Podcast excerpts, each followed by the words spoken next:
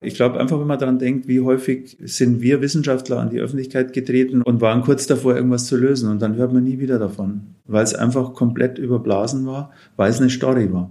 Und viele glauben, das müsse man machen, weil sonst würde man ja nicht beachtet und dann würde das Feld kein Geld kriegen. Wenn wir uns hinstellen würden und sagen würden, wie kompliziert alles ist und dass wir jetzt wieder eine negative Studie hatten, klar, dem fehlt die Attraktivität. Aber ehrlich gesagt, ich sehe da sogar einen gewissen Bezug zu dem Thema mit dem Wissenschaftsskeptizismus. Also das ist sicher nicht das Hauptproblem, aber es ist mit ein Problem. Wenn die Wissenschaft ständig auftritt und sagt, wir haben es gleich und dann kommt nichts, dann muss man sich schon die Frage stellen, was ist denn das eigentlich? Was machen denn die da?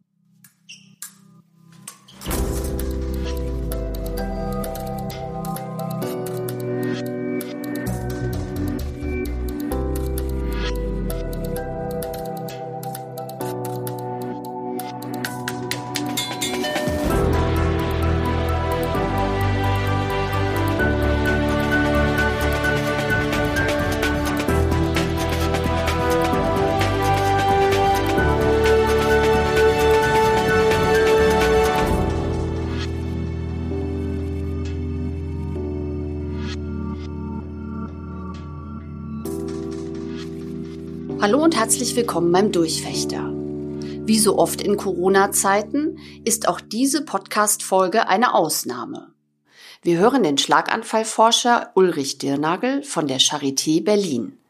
Das Gespräch mit ihm habe ich aber noch vor der Pandemie aufgezeichnet. Interessanterweise trifft aber nun genau dieses Gespräch den Nerv der Zeit. Unsere Forschung muss dringend offener, transparenter und kollaborativer werden, weil wir ansonsten zu viel Geld und Zeit verschwenden. Das führt uns die Corona-Forschung gerade sehr deutlich vor Augen. Im Zeit Campus Magazin schrieb Ulrich Dürnagel am 9. Juni in einem Gastbeitrag gemeinsam mit seinem Kollegen Daniel Strech, Fast alle relevanten Publikationen zu Covid-19 sind momentan frei zugänglich, also Open Access. Und viele der Veröffentlichungen ermöglichen den direkten Zugang zu den ihnen zugrunde liegenden Originaldaten, also Open Data. Das meinen Dirnagel und Strech.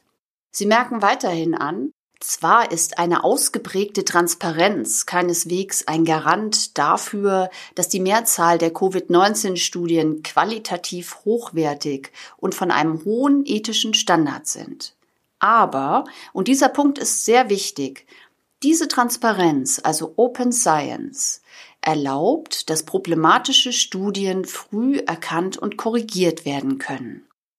Und genau darum geht es in unserer 28. Folge des Durchfechter. Darin beschreibt Ulrich Dürnagel, warum Wissenschaftler einerseits Studienergebnisse unter den Tisch fallen lassen, und zwar reihenweise, Andererseits viele Wissenschaftler aber auch Forschungsresultate aufbauschen, damit sie spektakulärer wirken, als sie in Wirklichkeit sind. Wie können diese weit verbreiteten unguten Praktiken gestoppt werden? Mit dieser Frage beschäftigt sich Ulrich Dirnagel seit über einem Jahrzehnt intensiv. Er ist einer der wichtigsten Pioniere weltweit, der die Hintergründe erforscht und Lösungsansätze gleich in der Praxis ausprobiert. Hierfür gründete er 2017 das Quest Center for Transforming Biomedical Research. Die Abkürzung Quest steht für Qualität, Ethik, Open Science und Translation, also eine werthaltige Reproduzierbarkeit von Forschung. Hört ein Gespräch aus der Vor-Corona-Zeit über uralte Traditionen, Forschungsmüll und einen Aufbruch in der Biomedizin, der Wissenschaftsskeptikern den Wind aus den Segeln nehmen soll. Mein Name ist Corinna Niebuhr und ich wünsche euch nun viel Spaß mit Ulrich Dirnagel.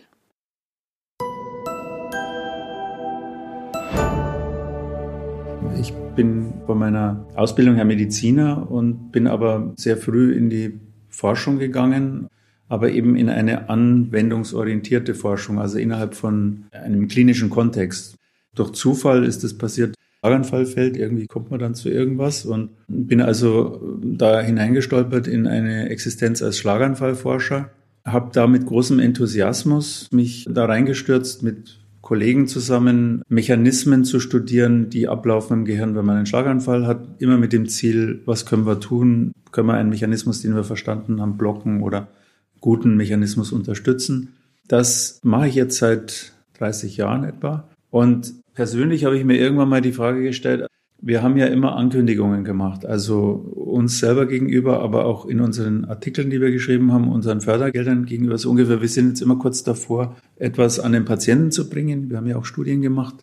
Am Ende waren die alle negativ bis jetzt. Und jetzt kann man sagen, naja, man muss mal halt weitermachen. Das ist auch sicher richtig. Es ist verdammt schwierig und man kann nicht nur gute Ideen haben und die sind dann wirksam, sonst wäre es alles ganz einfach. Also eine gewisse Toleranz muss man da garantiert haben. Aber mir ist dann aufgefallen, dass in dem Feld Schlaganfallforschung, und da bin ja sozusagen ein international äh, tätiger Schlaganfallforscher, es überall so geht. Alle kündigen an, dass sie jetzt irgendwas entdeckt haben und dass sie jetzt wieder in irgendeinem Modell ganz tolle Effekte haben. Aber wir können Schlaganfallpatienten gut behandeln und da hat sich viel getan in letzter Zeit, aber das kommt nicht aus der Grundlagenforschung. Und das fing an, in mir zu nagen und ich habe begonnen, mehr und mehr Gedanken darüber zu machen, woran liegt das eigentlich? jenseits von so Dingen, die wir nicht beeinflussen können, wie dass es einfach wahnsinnig kompliziert ist und dass man nicht immer Erfolg haben kann. Also die Dinge sind trivial, die kann man auch nicht beeinflussen. Aber gibt es Faktoren, die abstellbar wären, wo wir uns selber im Weg stehen?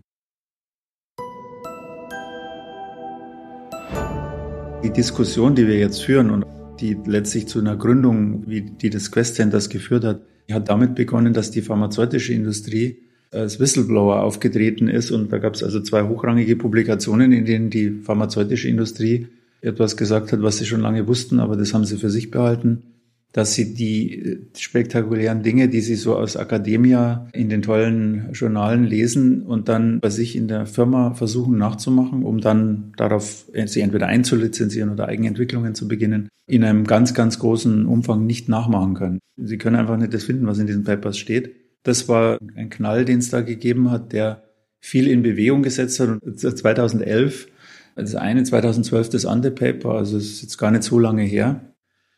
Ich tue mir ein bisschen schwer, die Pharmaindustrie jetzt ganz doll zu loben, weil sie an anderen Stellen, glaube ich, Dinge macht, die mir nicht so gut gefallen. Aber an der Stelle muss man neidlos sagen, also da läuft vieles besser. Auch deshalb, weil natürlich in der Pharmaindustrie am Schluss nur der Outcome zählt. Das muss wirken. Der Wissenschaftler, der schreibt ein Paper und das Paper bringt ihn eine Karrierestufe weiter. Was da dahinter passiert, da ist der schon längst Professor, bis irgendjemand sagt, da ist nichts draus geworden. Grundsätzlich denke ich, wäre es verwegen, vermessen und falsch, dass das Wissenschaftssystem und jetzt spezifisch das in der Biomedizin, wo ich mich ein bisschen auskenne, nicht funktionieren. Das wäre absurd, weil es geht ja voran. Also es passieren tatsächlich spektakuläre Dinge, die sind rar, aber die gibt's und Häufig sind es nicht die spektakulären, sondern es sind die kleinen Fortschritte, die dann am Ende beim Patienten ankommen und tatsächlich eine Verbesserung in der Lebensqualität, im Lebensalter, im Überleben von manchen Krankheiten oder in der Verhinderung von Krankheiten. Also das ist wunderbar. Aber, und jetzt kommen wir sozusagen zu des Pudels Kern, die Essenz der Kritik, die ich habe und mit der ich zum Glück nicht alleine bin, sonst, sonst würde man sagen, der spinnt, ist, dass das nicht effektiv ist, das System. Es könnte viel effektiver sein. Ich glaube, die Analyse ist genug weit gegangen, auch international gegangen. Vor fünf oder sieben Jahren hätte ich mir das noch nicht sagen trauen, aber ich glaube, jetzt würden die wenigsten Leute widersprechen können, dass diese Analyse, dass da was massiv nicht effizient ist. Es gibt ja diese Zahl mit den 85 Prozent der biomedizinischen Forschung ist Müll, ist Waste. Auf die Zahl würde ich mich nie festlegen wollen. Ich, ich hoffe, dass sie extrem übertrieben ist. Aber wenn es nur 10 Prozent wären, die Gesamtsumme, die da drin steckt, ist riesengroß. Wie häufig haben wir gelesen, dass die eine oder die andere Krankheit in den nächsten Tagen oder Stunden gelöst werden wird? Was im Extremfall dann Skandalebene annimmt. Also wir hatten ja letztens den Fall Heidelberg mit dem Krebs-Schnelltest. Das ist sozusagen das Extrembeispiel davon dann. Also wo eine Universität zwar das sicher nicht wusste, wie schlimm das da ist, aber eine Presseerklärung macht, mit sowas rausgeht, in der Sonne dieses wahnsinnigen Befundes. Wir machen die Mammographie überflüssig mit einem Schnelltest, der mit einem kleinen in den Fingerstechen gemacht wird. Und sofort springen die Medien drauf an, die feuern das an. Aber das Substrat bilden ja immer noch wir als Wissenschaftler. Also ich würde da die Verantwortung wesentlich in der Wissenschaft sehen.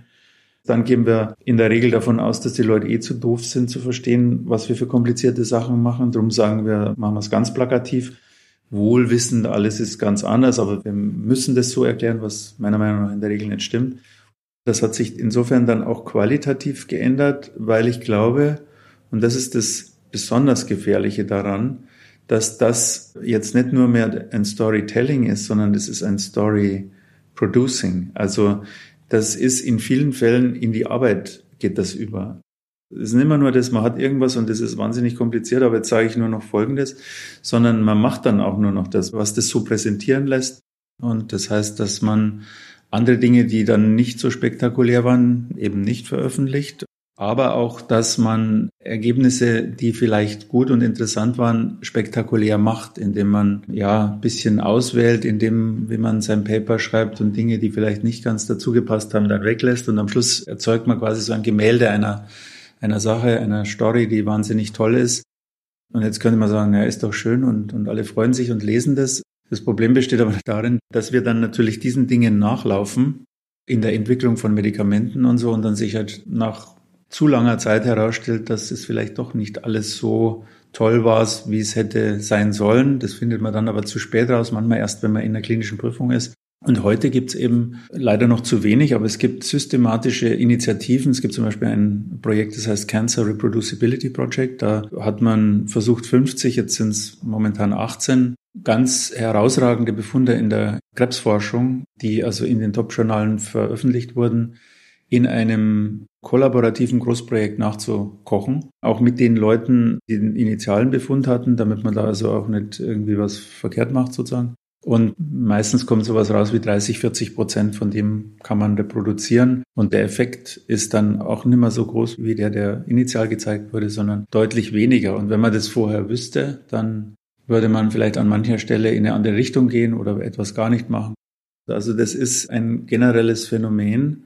Und dieses habe ich mir dann irgendwann mal begonnen, immer mehr theoretisch zu arbeiten. Haben wir auch dann Studien dazu gemacht. Also man nennt es Meta-Research, also Wissenschaft über Wissenschaft, wo man eben Studien aggregiert und guckt, welche Faktoren werden da beachtet, welche werden nicht beachtet und so.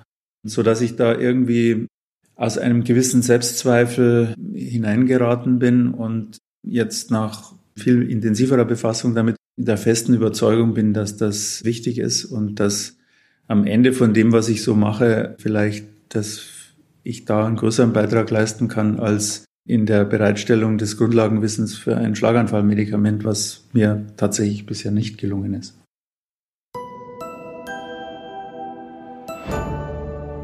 Unsere Wissenschaftler und Kliniker, die sind alle wahnsinnig beschäftigt. Die machen Forschung, die machen, wenn sie in der Klinik sind, machen sie Klinik, die müssen Lehre machen, die schreiben Papers und so weiter gehen auf Kongresse. Die sind also bis unter die Decke voll. Und das, was sie machen, sonst würden sie es nicht machen, das können sie auch schon irgendwie und sagen, das hat funktioniert. Ich habe ja publiziert oder guck mich doch an, ich bin Professor oder ich bin habilitiert oder ich habe einen DFG-Antrag. Also sie haben ja die Insignien in gewisser Weise des Erfolgs auf ihrer Seite. Und alles, was jetzt zusätzlich kommt, hat zwei problematische Aspekte. Der eine ist, das kostet zusätzlich Zeit und das ist nicht durchzustreichen, dass vieles von dem, was wir da so diskutieren, zusätzliche Arbeit ist. Und wenn man schon auf 120 Prozent läuft und dann kommt jemand und sagt, du musst noch mal 10 Prozent mehr machen, ist man nicht so begeistert. Das andere geht tiefer. Manch einer versteht es als Angriff. Viele sagen es vielleicht gar nicht, aber ich glaube, es wird häufig als Angriff gesehen, wenn man sagt, du könntest was besser machen, dann ist die Unterstellung, du hast es nicht gut gemacht, so ungefähr. Und deshalb gibt es, glaube ich, auch eine psychologische Schwelle, sich mit diesen Themen auseinanderzusetzen. Und ein dritter ist ein ganz praktischer. Wir haben Leute, die sagen, das macht alles total viel Sinn, was du da sagst. Glaube ich sofort, würde ich gerne machen, aber wenn ich es mache, dann kriege ich meinen nächsten DFG-Antrag nicht mehr. Oder dann wäre ich eben nicht äh, Postdoc in dem und dem Labor oder ich kriege keine Professur. Insbesondere die Biomedizin ist berühmt dass sie sich kaum verändern lässt. Ich erinnere an Dinge wie Habilitation und ähnliche spätmittelalterliche Formen, die, die wir pflegen. Also in der Medizin und in der Biomedizin Dinge zu ändern, strukturell äh, Dinge zu ändern. Ich nenne die medizinische Doktorarbeit und so. Also das sind Sachen, da wird seit Jahrzehnten drüber geredet, dass man das eigentlich so nicht machen könnte, aber es wird gemacht und die Praxis entscheidet und die Praxis das ist die Bratwurst, die an einer Angel hängt und vor dem Wissenschaftler hergetragen wird. Und das sind Professuren, Drittmittel, Stipendien, was es halt so ist. Und die Kriterien am Ende, die für die Erlangung dieser Dinge, und das ist ja nicht, dass die Wissenschaftler irgendwie bescheuert sind, ich meine, man braucht's, man will die Familie ernähren und außerdem will man ja auch gelobt werden für das, was man macht. Diese Kriterien sind es am Ende, die entscheiden über das, was ein organisierter Betrieb kollektiv macht. Ich glaube, das meiste liegt auf dem Tisch. Und an diesen Dingen jetzt zu arbeiten, das ist das, worum es geht. Also es gibt schon eine Bewegung, wo an vielen Institutionen sich verschiedenste Aktivitäten manifestieren, die alle in die gleiche Richtung wollen. Open Science, Transparenz, Änderung von wie wir Karrieren machen und also dieses ganze Paket. Da gibt's schon sehr viel. Beispiel wäre jetzt eine Studie, die bei uns ganz wesentlich der Daniel Strech und seine Truppe gemacht haben. Wir sind ja ein großes Team hier. Und das war auch eine Zusammenarbeit mit Freiburg und mit Hannover. Da haben wir geguckt, in welchem Zeitraum werden klinische Studien, die an der Charité, aber auch an den anderen 35 medizinischen Fakultäten in Deutschland, also mit anderen Worten an allen, wann die nach Beendigung veröffentlicht werden. Da gibt's rechtliche Vorgaben. Die EU sagt, nach einem Jahr nach Beendigung muss eine Studie zumindest ihre Resultate in einem Register veröffentlicht haben. Muss heißt. Was wir da machen ist, und das ist ein typisches Vorgehen, wir schauen uns die Studien an, die laufen, und dann gucken wir, welche wurden beendet und wenn sie beendet wurden, wo kann ich nachlesen, was da eigentlich rausgekommen ist. Und da ist es dann eben ein bisschen beunruhigend, dass man findet, dass innerhalb von zwei Jahren nur etwa 40 Prozent der Studien das Licht der Öffentlichkeit, was die Resultate betrifft, sehen. Jetzt könnte man sagen, naja, kommt ja nach zweieinhalb Jahren, aber wenn man dann weiter guckt, also auch nach fünf, sechs Jahren sind ganz, ganz viele Studien noch nicht veröffentlicht und werden wahrscheinlich nie veröffentlicht. Und das ist deshalb natürlich beunruhigend, weil in diese Studien ja nicht nur Geld geflossen ist, das wäre nur das Geringere, sondern auch Patienten rekrutiert wurden in diese Studien hinein mit der Vorstellung, nicht für sich selber was zu tun, sondern wir sagen, wenn Sie da mitmachen, dann nützt es den Patienten, die eine eigentliche Erkrankung haben, was wir da rausfinden, das können wir dann an denen anwenden. Nur wenn das nie an die Öffentlichkeit kommt oder auch an die Wissenschaft kommt, dann haben wir dieses Versprechen gebrochen. Und das ist, würde ich als unethisch bezeichnen. Das ist der Befund, das ist also, das kann man sich anschauen und dann ist die Frage, was macht man jetzt? Also bleibt man jetzt dabei stehen und sagt, äh, ihr Bösen, äh, ihr müsst aber. Wir versuchen jetzt natürlich herauszufinden, woran das liegt. Einer der Gründe, warum das wenig veröffentlicht wird, ist häufig einfach die Tatsache, dass nicht das rausgekommen ist, was man sich gewünscht hat. Schon wie man das bezeichnet, nämlich ein negatives Ergebnis. Also das hat schon diese Konnotation, oh je, das ist nicht gut. Aber die sogenannten negativen Ergebnisse sind sehr, sehr hilfreich. Sie bilden quasi einen Korridor von Wissen. Das hat funktioniert, das hat nicht funktioniert. Und was wir, ist eine kleine Maßnahme, dass wir einen Preis eingeführt haben hier, wo wir Wissenschaftlern, die solche Anführungszeichen negativen Ergebnisse veröffentlichen, die kriegen bei uns einen speziellen Preis in Form von Finanzmitteln für Forschung, die sie machen. Und wir stellen die dann auch besonders heraus, einfach um das Bewusstsein zu schaffen, a, das geht, das kann man veröffentlichen. Viele glauben, das geht nicht. Und b, du wirst auch dafür gelobt, du wirst als Wissenschaftler ernst genommen, wenn du solche Sachen machst. Was bei uns hier, glaube ich, eine Alleinstellung ist, und da sind wir nicht stolz drauf, weil wir würden ja gerne, dass andere da auch mehr machen können, ist die, ist einerseits die Breite unserer Aktivitäten und die Möglichkeit, die wir haben, in diesem Forschungsraum zu wirken. Also ich kenne jetzt weltweit keine andere Einrichtung, die es sich leistet, sage ich jetzt mal, eine Truppe wie uns zu haben, die sowas zum einen theoretisch aufarbeitet und dann praktisch in die Einrichtung geht. Und das tun wir in Richtung der einzelnen Wissenschaftler, vom Studenten bis zum Professor aber auch im Sinne unserer Leitung hier. Also unser Dekan zum Beispiel, der ist also extrem offen diesen Dingen gegenüber und dadurch haben wir sozusagen von oben und von unten die Möglichkeit, auf das System einzuwirken und das ist meiner Meinung nach leider, muss ich sagen, tatsächlich noch einzigartig. Eine Maßnahme ist das elektronische Laborbuch. Also wir haben eine Aktivität, wo wir sowohl die Übernahme der Gebühren eines elektronischen Laborbuchs als auch die Einarbeitung in dasselbe zur Verfügung stellen. Und das klingt jetzt irgendwie so trivial, aber man muss sich vorstellen, dass das ein Bereich ist, und das ist ja nicht nur an der Charité so, dass diese Wissenschaft benutzt Klatten wie Weiland Humboldt oder Helmholtz und schreiben da ihre Versuchsprotokolle und Resultate hinein. Alles ist digital und, und dann schreibt man da einen Link rein. Die Daten sind auf dem Server X und dann kommt irgendwie Doppelslash irgendwas. Dann gehen die Leute weg, das Laborbuch verschwindet irgendwo. Mit einem Papierlaborbuch kann man nicht kollaborieren und so untereinander. Äh, das ist also ein Riesenschritt, der aber eine Überwindungsenergie braucht, weil die Platte hat sich ja in gewisser Weise bewährt, sonst wäre sie nicht 400 Jahre im Gebrauch. Aber die Zeiten haben sich halt geändert und es gibt dann tatsächlich auch den Vorbehalt, wo wir sagen, oh toll, schau mal her, da kannst du dann kollaborieren, da kannst du jemanden freischalten und so. Kommt natürlich sofort die Befürchtung, was ich auch sehr schade finde, dieses Konkurrenzdenken, was wir da haben, aber das kommt dann auch so und kann dann mein Kollege von nebenan auch sehen, was ich da so mache und so. Wo ist denn das dann gespeichert und kann dann sich da jemand reinhacken?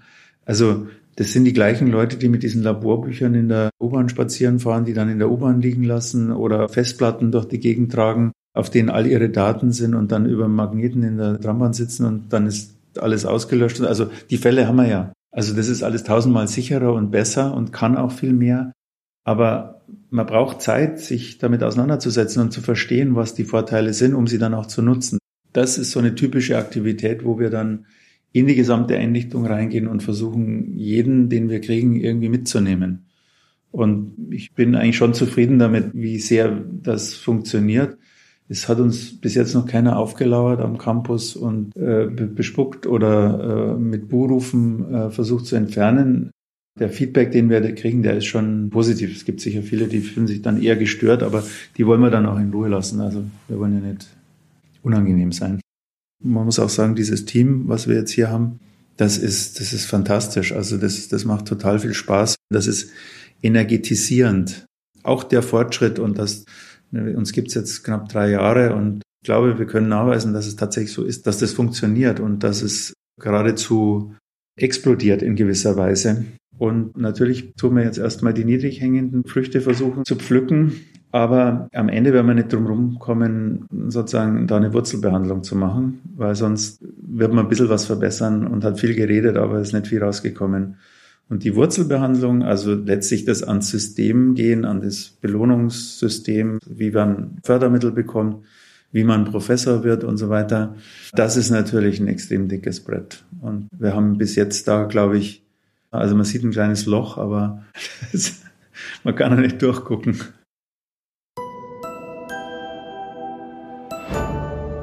Dass die Wissenschaft selbstkritisch ist und immer an sich zweifelt, ist, glaube ich, eine ihrer vornehmsten Eigenschaften. Also so geht Wissenschaft. Also man soll nicht das glauben, was man jetzt hat, sondern man soll sich eigentlich versuchen, es zu widerlegen. Ich glaube, das ist eine ganz grundsätzliche Eigenschaft von Wissenschaft. Insofern ist das, was wir da und was andere da tun, eigentlich nur eine Fortsetzung unserer Methode, die wir im Experiment ansetzen, auf etwas Größeres, nämlich auf die Wissenschaft selber. Also problematisch wird es an der Stelle eigentlich, wo man natürlich feststellen muss, dass diese Skepsis, die eine Grundeigenschaft der Wissenschaft ist, auch von derzeit verstärkt von anderen Leuten äh, in Anspruch genommen wird. Und wir Leute haben, die sind skeptisch, dass Impfungen gut für uns sind und der Meinung sind, dass sie zu Autismus führen. Und wir haben Leute, die sagen, der Klimawandel hat nichts mit äh, Menschen zu tun, der kommt einfach so und dann geht er auch wieder.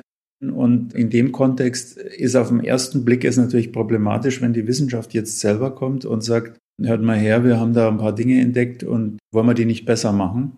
Es ist nicht abzuleugnen, dass ein Risiko besteht, dass wir sozusagen, die wir uns als Skeptiker betätigen im eigenen Geschäft, in einer konstruktiven Weise, wie ich denke, von anderen benutzt werden. Ich kann aber tatsächlich bisher sagen, dass es noch nicht passiert ist und ich auch Dinge von mir noch nicht zitiert gesehen habe in irgendwelchen Organen, wo ich jetzt sagen würde, um Himmels Willen, so habe ich das nicht gemeint. Aber das kann natürlich passieren. Die Frage ist nur, was folgern wir aus diesem Risiko? Müssen wir also weiterhin unter der Decke bleiben und tuscheln uns gegenseitig zu, was wir da finden.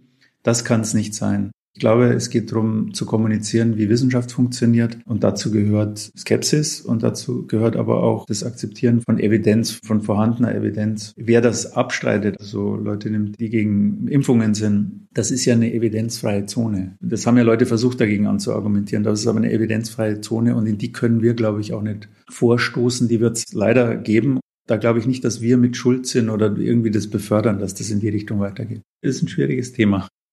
Schlaflose Nächte habe ich deshalb noch nicht. Aber ich bereite mich mental insofern schon darauf vor. Ich habe eine Kolumne einmal im Monat in einem Journal, das heißt Laborjournal. Das ist so eine Zeitschrift, die wird in deutschen Laboren viel gelesen. Da trete ich als Wissenschaftsnarr auf. Das ist dort meine Bezeichnung. Und als Narr kann man ja auch ein bisschen über die Stränge schlagen in der Argumentation.